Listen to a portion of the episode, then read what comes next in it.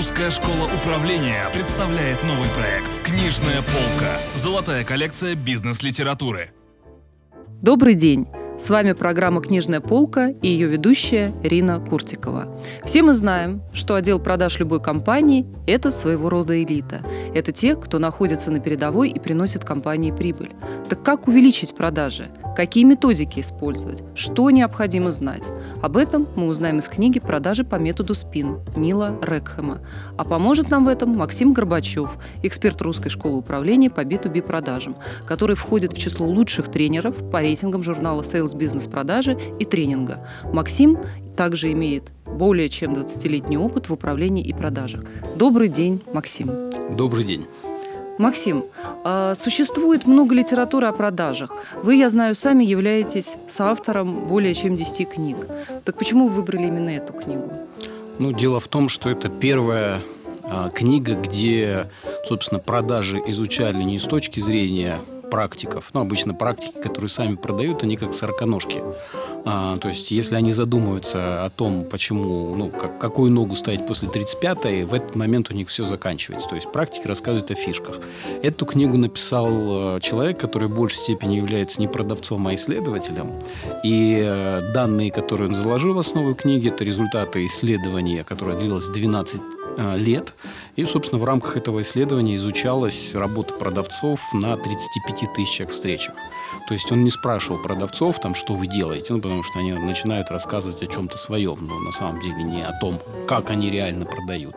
А просто он и его коллеги наблюдали за там, успешными и средними продавцами, и в результате их многолетнего исследования они, собственно, обнаружили определенные закономерности, которые работали в определенном типе продаж, ну и, собственно, показывали, почему одни продавцы успешны и дают результат, выполняют планы, а другие продавцы неуспешны, ну и, собственно, проваливают выполнение планов. Скажите, пожалуйста, а, вот эта методика СПИН как раз и была разработана Нилом Рекхэмом. Давайте немножко расшифруем, что же это такое. Ну, вообще, если говорить про эту аббревиатуру СПИН, здесь он заложил название четырех типов вопросов, которые он выявил при исследовании продавцов. Ну, то есть до того, как он провел исследование, существовала такая аксиома в продажах, что есть открытые, есть закрытые вопросы. Собственно, нужно задавать больше открытых вопросов, так как закрытые вопросы, они там... Не, не подразумевают. Не, ну, не подразумевают развернутый ответ. Он в практике обнаружил, что на самом деле успешные продавцы в тех встречах, которые были результативны, задавали и те, и другие вопросы. Поэтому он понял, что нужна другая классификация. Вот, собственно, он создал классификацию, в которой э, классифицировал вопросы в зависимости от их задач. То есть S – ситуационные вопросы, то есть задачи, направленные на сбор какой-то информации о ситуации клиента. Ну, например, например да. а, сколько у вас сотрудников в отделе продаж, там, какую CRM-систему вы используете. А, собственно, и их обычно задают большинство продавцов, но отвечать на эти вопросы закупщики, заказчики, клиенты не любят, ну, потому что они не дают ничего им. То есть, по большому счету, они просто отвечают на опрос. А второй тип вопросов – это проблемные вопросы, то есть вопросы, направленные на выявление проблем. Какие сложности у вас есть при работе с этой CRM-системой? Возникают ли э, там, проблемы с внесением информации, когда продавцы забывают внести информацию о контакте, о сделке и так далее? Э, это второй тип вопросов. Ну, собственно, их цель – выявление проблем, с которыми сталкивается в данной ситуации покупатель. А, третий тип вопросов направляют, извлек, извлекающие, а, буква «И», то есть обычно эти вопросы, как показало исследование Нила Эркхема, задавали успешные продавцы в больших продажах. То есть когда они обнаруживали проблему какую-то, они не начинали сразу продавать. Они вначале начинали копать, а к чему это в итоге приводит. Потому что если проблема незначимая, вряд ли покупатель, э, клиент будет готов заплатить за ее решение. То есть Поэтому... доходили до сути с помощью этих вопросов. Да, то есть извлекающий вопрос, то есть, а, собственно, к чему приводит к тому, то, что продавцы не вносят информацию о всех сделках. Приводит это к тому, что там, они забывают, а вы не можете проконтролировать нужные сделки. И в итоге там, теряете продажи и там, не выполняете план. Ну и четвертый тип вопросов – это направляющие вопросы, то есть которые уже являются мостиком от а, проблем клиента к нашим решениям. То есть если бы вы там, а, смогли решить вопрос там, с заполняемостью CRM, могли бы учитывать все лиды, все сделки, э, что бы это вам дало с точки зрения там, управления продажами, ну и, собственно, насколько это могло повлиять на результат. И уже отвечая на этот вопрос, дальше идет продажа. Ну, как если таковая. так упрощенно обозначить, то так, да. Хотя на самом деле сама аббревиатура, она определяет определенную логику, по которой продавец, называем так, сдвигает некую точку зрения самого покупателя.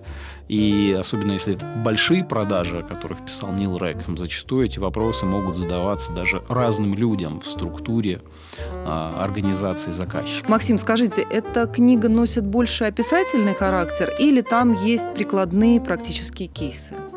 Ну, тут все зависит от того, что подразумеваете под прикладными кейсами. Безусловно, есть примеры, которые приводит Нил Рекхэм относительно того, как это использовать. Ну, естественно, как все примеры западные, они требуют определенной адаптации к там, русским и российским условиям.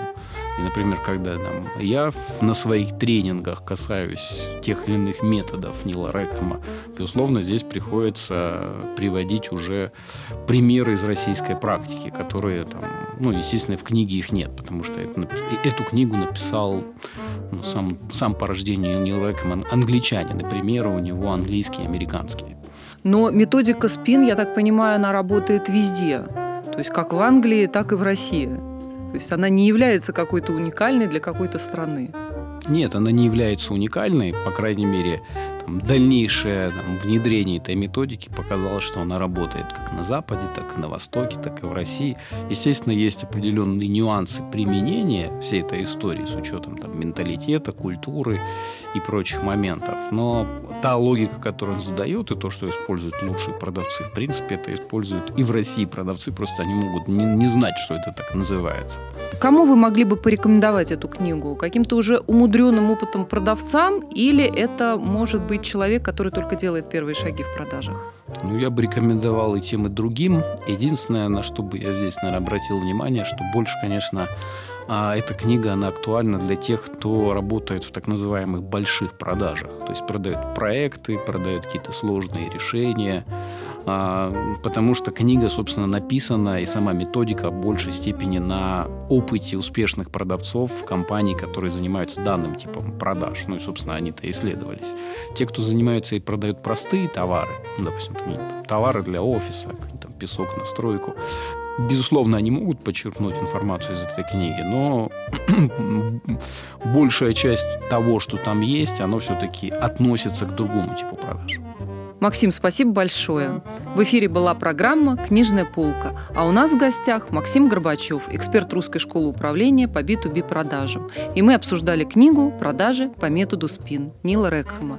Я, Рина Куртикова, ведущая передачи, прощаюсь с вами. До новых встреч. Читайте хорошие книги. Русская школа управления представляет новый проект «Книжная полка». Золотая коллекция бизнес-литературы.